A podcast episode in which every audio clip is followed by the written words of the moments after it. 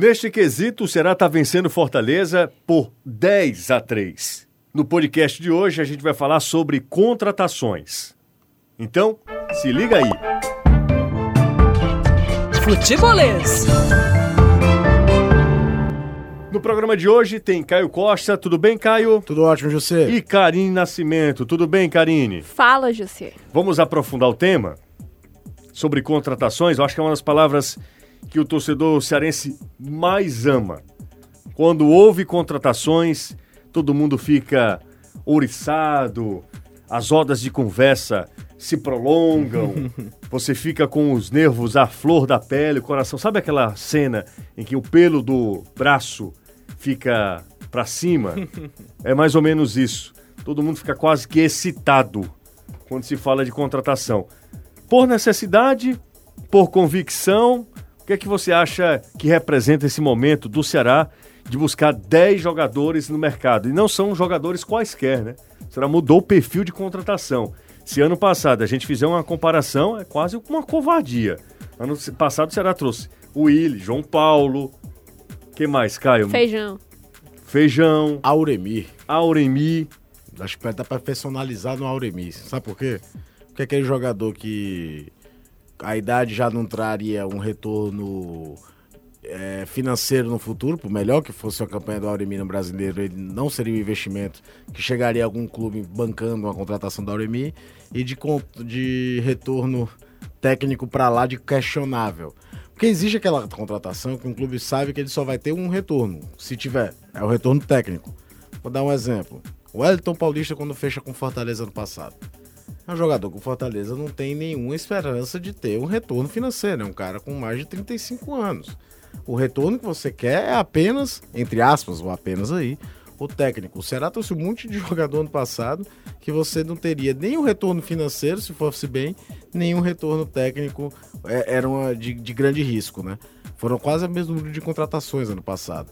Alguns nomes é, vindo para suprir necessidade de um time que aí é diferente né? reformulação desse ano. Ela é feita em cima de uma equipe que não deu certo em nenhum aspecto em 2019 as contratações de 2019 foram para suprir alguns jogadores que se destacaram na temporada 18 e da temporada 17, principalmente naquela reta final da temporada 18, que saíram vendidos. Vamos lá, o Será foi buscar o Richard pro lugar do Everson. Será foi buscar o Thiago Carleto pro lugar do Felipe Jonathan, que tinha sido vendido. Será foi buscar Roger pro lugar do Arthur, que tinha sido vendido trouxe o Leandro Carvalho de volta, né? Para suprir um jogador que tinha se destacado no dentro do próprio Ceará. O Wesley. Wesley também. Que é a maior contratação da história do futebol cearense. Financeiramente, em, em termos pagos. O, então, é, era um, um, clima de otimismo que talvez, por conta de um excelente segundo turno no Brasil do ano, do, do ano de 2018, que talvez tenha é, superestimado jogadores que permaneceram e superestimado talvez o poder de, de formação de equipe do Lisca para 2019 e a coisa não funcionou. Dessa vez não, dessa vez é uma reformulação feita por uma necessidade de um time que não entregou o que se esperava em 2019, mas é, desgaste de alguns atletas. Vou citar um exemplo, João Lucas. João Lucas nem é um lateral tão ruim assim. Mas o segundo turno dele ficou do jeito que a relação ficou insustentável, o Ceará tinha que buscar outro lateral esquerdo para a função dele. Tanto é que ele tem nome no mercado, tem time atrás dele, tem Curitiba, tinha Cruzeiro atrás dele. Então é, é, é uma reformulação me, mais é, forçada do que foi a de 18 para 19, mas eu acho que também, e os investimentos foram feitos para isso, melhor executada do que foi a de 18 para 19. Pelo menos na teoria, né? Vamos ver dentro de campo. É, é, uma coisa até que a gente já comentou em outros programas, né, que dessa vez o critério de seleção das contratações foi bem diferente. É, antes tinha muita questão de é, buscar de volta jogadores que já tinham brilhado com a camisa do próprio Ceará, ou então, né, como o Caio sempre fala, brilhado contra o Ceará. Então, acho que no ano passado, principalmente, as voltas do Wesley e do Leandro Carvalho como duas das contratações, como as contratações, na verdade, na verdade, mais caras do Ceará, Acho que isso prova muito essa questão, porque foram jogadores que já tinham passagens pelo time e que tinham conseguido algum relativo sucesso. Então, essa foi a aposta para que esses jogadores é, voltassem, né? Mas nem o Wesley, nem o Leandro Carvalho entregaram aquilo que se esperava. E eu acho que a, o desempenho deles em campo, pelo valor que eles foram contratados, isso pesou muito. E acredito que também a troca na geração de futebol do Ceará tem um grande valor nessa mudança, né? Porque as, as, os critérios de contratação nesse ano foram totalmente diferentes. E a gente está vendo jogadores renomados até no cenário nacional como Rafael Sobes, como Fernando Praz, chegando para assumir uma não só possível titularidade, mas como também a questão da liderança dentro de campo, que muitas vezes acredito que para o Ceará, além do Luiz Otávio, né, porque do Ceará era muito é, o time do Ceará era muito espelhado no Luiz Otávio. Tudo que, que, quando a gente falava de Ceará se lembrava muito do Luiz Otávio, é um jogador de defesa. Não geralmente quando a gente vai lembrar de de destaques dos times, a gente tenta lembrar um atacante por por esse setor. zagueiro, teu principal jogador tem algo de muito é, errado. Por esse setor ofensivo, geralmente ser o que chama mais atenção, tem algum jogador com mais técnica, mas realmente quando uma, o melhor jogador, até em termos técnicos mesmo, é o zagueiro, era porque tinha alguma coisa errada com, com essa parte de ataque do Ceará. E outro desses que vieram, que já tinham passado, que não entregou, esse a gente sabia que não ia dar certo. E é, e é dá para falar abertamente. O Roger. Era o Roger. O Roger, né? Era o Roger, né? Foi um erro de avaliação grosseiro do Ceará. E quando você erra o tiro caro, como o Ceará errou no começo do ano, as contratações que vêm depois da galope é o que sobra no mercado e você vai meio que na base do desespero. O Ceará terminou a Série A com Bergson e Felipe Cardoso de opção de centroavante. É, Felipe Cardoso é um jogador que fez lá meia dúzia de gol na Ponte Preta, chamou a atenção do Santos e tá sendo emprestado para tudo que é lugar porque o Santos não quer ficar com ele. Agora ele foi emprestado pro Fluminense. O empresário é bom pra caramba também, né? Mas é, é, é você, o, o elenco, do, a, formação, a má formação de elenco do Ceará do ano passado pode ser personalificada na escalação do time da última rodada do brasileiro. Que começa um jogo com o zagueiro de lateral esquerdo, o Brock, e para consertar, terminou o jogo com um lateral direito contestadíssimo, que é o Cristóvão, jogando de lateral esquerdo. E ainda tá. conseguiu um pouco melhor, porque o Brock estava realmente muito mal. perdido. E essa vez parece que surtiu efeito, a saída do Robson de Castro do carro de frente da, da direção de futebol, eu acho que antes de tudo é necessária. Eu acho que o presidente do clube, menos o presidente do clube aparecer melhor para todo mundo envolvido no clube. Ah, e para ele mesmo, né? inclusive. Em geral, porque não é, não é pro Robson de Castro nem o Marcelo Paes ficar dando entrevista toda semana. Você vai ver o presidente de uma grande empresa dando satisfação toda semana o que, é que ele está fazendo por dentro. É claro que o futebol, um clube de futebol é diferente de uma empresa na, normal. O clube de futebol ele é uma, é uma instituição privada de interesse público, vamos falar assim, né? Porque uhum. existem torcedores. Ninguém torce por marca nenhuma, torce pro seu time do coração. Ninguém torce por, uma empresa. É, mas. Eu torço pela é Apple, Caio. Você torce, né? Eu pensei que você torcesse pelas marcas de tênis, todas Também. elas. Eu Mas... tenho um carinho especial. Tô brincando. Mas, Mas é, é, isso, é aí, ele tem que entregar. Por exemplo, Fortaleza tem uns caras, já tem há mais tempo. E aí pode até. É diferente porque são pessoas mais ligadas ao futebol cearense há mais tempo. Mas o papelinho faz um papel de blindagem do departamento de futebol muito forte. Com as frases de efeito, Serve para tirar a atenção, né? Pois e é. às vezes muito do que um time precisa é justamente pois é, isso. É. E aquele, aquela história de Maquiavel é verdadeiríssima, né? Você vai lá dar notícia boa, notícia ruim você manda outro dar. Não precisa o presidente do clube estar o tempo todo falando. Por isso que se critica o Robson, porque na fase boa ele fala demais, é quando a fase tá ruim. Cadê ele? Quando aparece, cara, não deve aparecer em momento algum. É só em momentos específicos. É na hora de apresentar um treinador, Momentos pontuais mesmo, é, né? de, de anunciar um patrocinador. É nessas horas que um presidente de clube tem que aparecer. Não o tempo todo, não para convocar o torcedor para assistir Ceará e Floresta. Não é o presidente do é o departamento de marketing que tem que fazer isso. Não é o presidente do clube que tem que ir lá do microfone.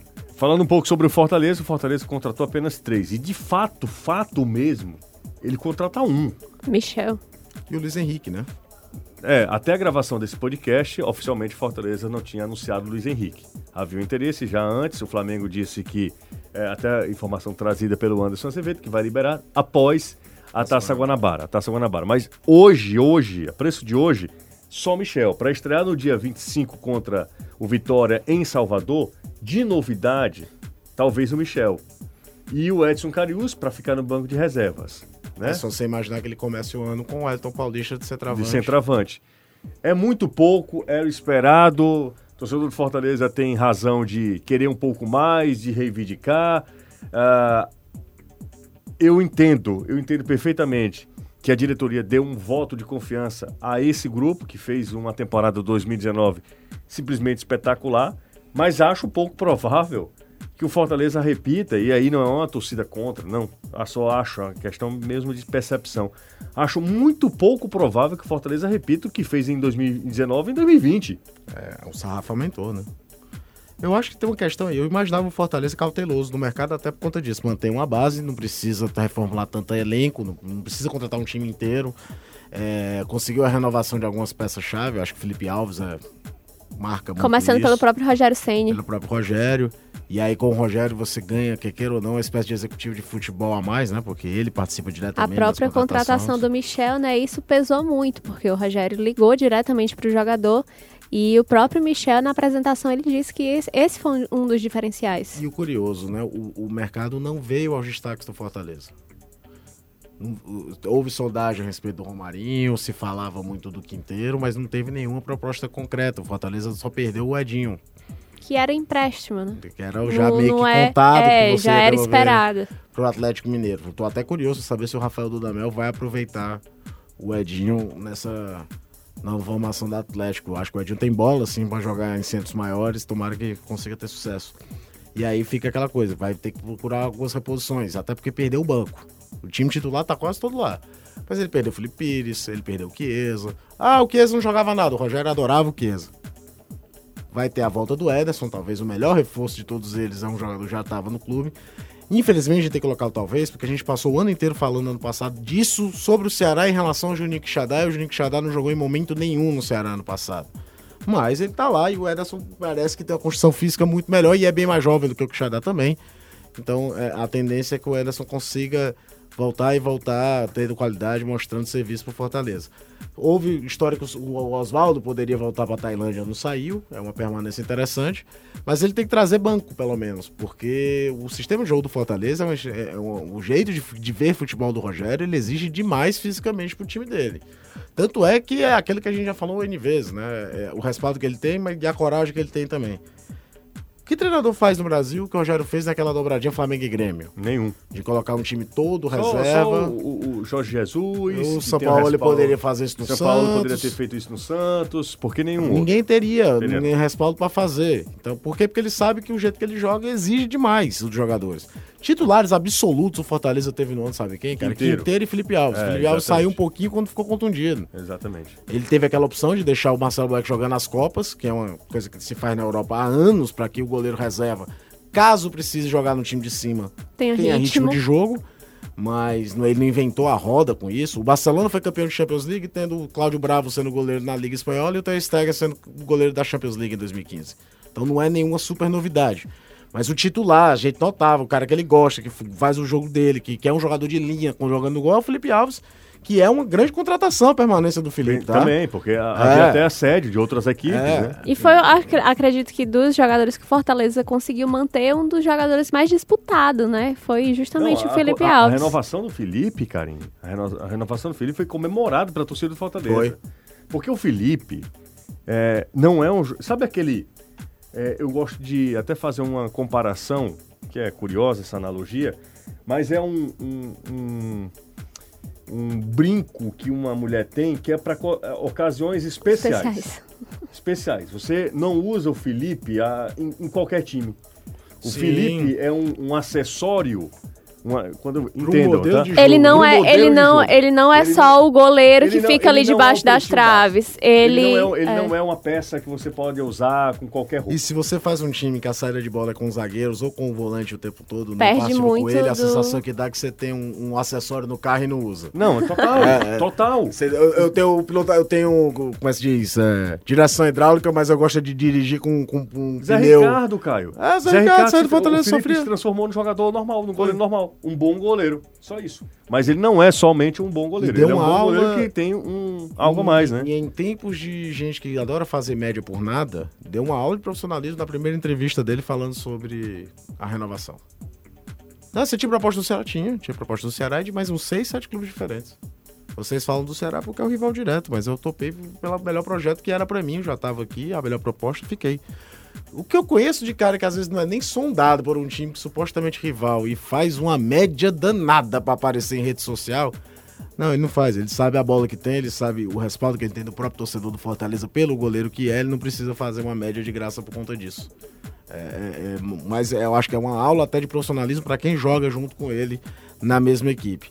E aí, a questão agora do Fortaleza, para mim, que é a grande, talvez, dúvida do torcedor, José, é com que time o Fortaleza pega o Independiente? O adversário que o Fortaleza vai ter na primeira fase da Copa Sul-Americana aumentou o peso do jogo. Já seria um jogo histórico contra qualquer time. Tu pega o maior campeão de Libertadores em todos os tempos. A gente sabe que pelo menos umas 5 das 7 foram roubadas, mas são outros 500. Julio Grandona sabe bem disso. Mas é uma tradição danada. Um time que ganhou duas vezes a antiga Supercopa da Libertadores, ganhou a Copa Sul-Americana em 2017. Não tá em uma fase tão boa, mas ainda assim a gente sabe que principalmente em competições como a. Libertadores, como a Copa Sul-Americana, a isso camisa pesa. Eu, eu acho que foi o melhor adversário possível o Fortaleza Falei pegar. isso. Tira, tira a responsabilidade, né? Qualquer coisa que vier é sensacional. lucro. É, sensacional. Se você ganhar, você marca seu nome no continente. Você elimina o maior campeão da Libertadores. Se perder, seria o é resultado esperado. E, e a sensação que me passa é que o torcedor que tá agoniado com contratação, ele tá agoniado, preocupado com esse jogo. Ele sabe que o brasileiro é em maio, ele sabe que o Fortaleza não pode inchar uma folha de pagamento para estadual. Ano passado o Fortaleza teve mais ou menos essa postura de contratar mais perto do brasileiro. Era um ou outro negócio de ocasião. A primeira contratação do Fortaleza para 2019 deu muito errado, foi o Madison. Madison. É, então, é, é, eu acho que o, o, o aperreio para ver nome novo, sabe, José? Para ver nome pesado é pensando no Independente, muito mais do que estadual ou Copa do Nordeste ou até mesmo Campeonato Brasileiro. E ainda. conhecendo a própria postura do Rogério Ceni, né? Ele gosta desse elenco um pouco mais enxuto, então Trabalhar com menos gente, é, com ele. então não se espera que o Fortaleza vá contratar tantos atletas a ponto de manter um elenco grande des- dessa forma. Mas o Fortaleza mesmo já, já se pronunciou dizendo que está atrás de algumas, alguns, algumas posições específicas, né? Que principalmente agora é a questão dos atacantes de lado, porque na, com a saída do Edinho é, E do reserva, né? Do e, Felipe e do, Pires. Piri- e do Felipe Pires também, que era o Do André Luiz também. Tam- é verdade. jogando o E, e era o mais e era mais usado, inclusive, do que o próprio que o Felipe próprio Pires. Pelo Rogério. É, como tem, por exemplo, o Mariano Vasquez. Pode ser que ele passe a usar o Vasquez agora esse ano. Tendo mais tempo de laboratório, tendo mais jogos do estadual para entender melhor. É, o Vasco já funcionamento chega dele. durante O- o, o o Ceni- Campeonato Brasileiro, É. no último jogo do, do Ceni na primeira passagem. É, o Sony costuma fazer isso, né? É, quando ele, e ele compra a ideia de um jogador, você pode falar tudo do Rogério Ceni. O Romarinho, Romarinho é um exemplo claríssimo disso. E é um exemplo que deu certo, Deu né? certo. Porque tem alguns, alguns nomes que ainda são muito contestados pela torcida, como o próprio Marlon, como o Chiesa, que eram, são jogadores que o Rogério Ceni gostava de utilizar, mas a torcida ainda tinha aquele certo pé atrás.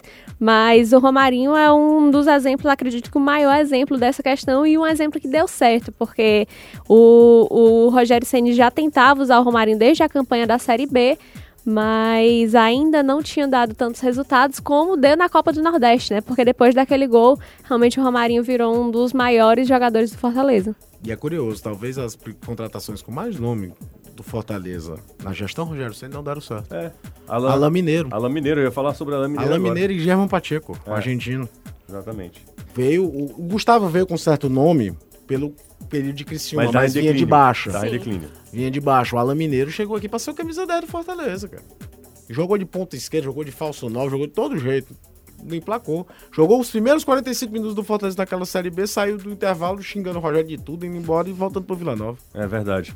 Bom, e tudo isso só é possível, a gente tá falando de 10 contratações do Ceará e 10 boas contratações que mudam, elevam o patamar técnico do time, é diferente. Contratações que brigam pela, diretamente pela titularidade, né? Brigam- Diferente é, do- dos anos Diferente, anteriores. Totalmente, totalmente. Quando você traz o Charles, Charles já treinou entre os titulares.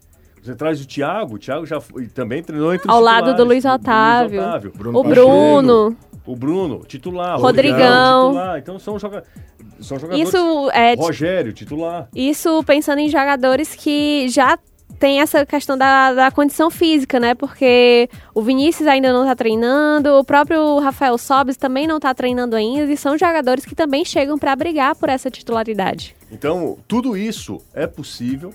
O Ceará foi ao mercado de forma muito agressiva, investindo pesado mesmo. E diferente de outras situações, de outras temporadas, o Ceará, ele dessa vez, inclusive, compra direitos econômicos dos jogadores para ter a possibilidade de trazê-los para Porangabuçu. Fortaleza um pouco mais comedido, a gente já comentou os fatores que levam Fortaleza a ter um pouco mais de cautela na hora de contratação, contratar menos do que em relação ao arquirrival, mas o Fortaleza também tem muito dinheiro em caixa. Tudo isso só é viável por causa de três anos de Série A. Não tem outra explicação. O Ceará está há três anos, vai disputar terceiro Série A, a terceira Série A seguida, pela primeira vez na sua história. O Fortaleza vai para a sua segunda Série A, Vindo de um título de Série B. vindo de um título de Série B e o que não era comum, né? Porque Exatamente. o O- no- nos últimos anos, é, o campeão sempre estava caindo, né? Não, a- subir com o título não necessariamente indicava essa permanência. É, e o Fortaleza, né, Karine, faz volta à Série A fazendo a melhor campanha dele na história e a melhor campanha de, De um nordestino. nordestino. Então não é uma campanha de ah, só de manutenção, não. e de um Fortaleza- cearense na história também, né? Se eu não Sim, me engano. sim, sim. Pontos corridos, ó. De pontos corridos, sim. Melhor campanha de um time cearense. De 71 pra cá tem um sétimo lugar do Ceará em 85. E teve as campanhas do Fortaleza do próprio Ceará na época, na era Taça Brasil, né? O Fortaleza tem dois vice-campeonatos, o Ceará tem um terceiro lugar, acho que em 63, se eu não me engano. Mas no Brasileiro desde 71, em outra fórmula, o Ceará foi sétimo em 85, essa campanha do Fortaleza, com um grau de dificuldade provavelmente maior do que aquela do Ceará, porque o campeonato era dividido em chaves. Você veio se classificando dessa vez, não. Um campeonato de pontos corridos com a diferença orçamentária que todos nós conhecemos. né? A campanha do Fortaleza de 2019 é simplesmente de, de, de almanac. O ano de 2019 do Fortaleza é ano de almanac. É espetacular. Só para você ter ideia, o, o Fortaleza até. O Bahia, por exemplo, nunca conseguiu a campanha que o Fortaleza conseguiu com 53 pontos, não foi? Foi, Termina com 53 pontos, se eu não estiver enganado. foi, foi isso. 53 pontos. O Bahia não conseguiu. O máximo que o Bahia conseguiu foi 50 pontos. Na era de pontos corridos também. O Bahia nunca conseguiu 53 pontos. E é um time que tem um que tem orçamento, um orçamento maior do que maior, Fortaleza. é Muito maior. Ah, e em em 2019, tra- em tradição mesmo de muito. Campeonato Brasileiro É. de Série Já A, é, muito é um maior. time que já ganhou o Campeonato Em Brasileiro. 89 e 88. É porque a final foi no começo de 89. Bom, é isso. Então, Fortaleza e Ceará estão na Série A, são, vão se tornando times de Série A. Claro, vai É demanda. importante demanda. É, é óbvio, é óbvio, É cara. aquele exemplo que eu sempre cito do Goiás, né? É, lógico. Às vezes as diminuem o Goiás, porque o Goiás, a torcida do Goiás, ela não é uma torcida de lotar estádio, como são as nossas e tal, mas aí eu viro e falo, cara, pega lá desde 71, desde que. Aliás, pega desde onde tem acesso e decência, desde 88, você conta nos dedos às vezes que o Goiás não esteve na Série A. O Goiás caiu em 93, caiu em 98, caiu em 2010 e caiu ali em 2013. O Goiás tem de participações da Série B quase a mesma quantidade que o futebol cearense tem de Série A. De tão raro que é o Goiás cair. E é por essa e outros que o Goiás, por exemplo, bota banca pra vender jogador. O jogador não sai do Goiás barato, não. O CEP de Goiânia já é caro. E é nisso que você tem que saber, fortalecer sua marca, mostrar. por- até porque os caras saem de lá e emplacam nos outros lugares. O São Paulo, campeão do mundo em 2005, tinha Danilo Josué. Só pra começar a brincadeira. Saindo do Goiás. O Danilo era da, da base, o, o Josué não. O Josué tinha saído da base do, do Porto de Caruaru. Mas jogadores lapidados pelo Goiás. E é nisso que é nesse. É, é no Atlético Paranaense, mas Curitiba é um centro mais rico, né? Então é mais difícil você mirar ali no Atlético. Mas o exemplo do Goiás é muito claro. Você fica mais tempo na Série A, tudo, todo o teu entorno se torna mais valorizado. Da tua categoria de base à tua camisa 10. E é nisso que tem que ser focado.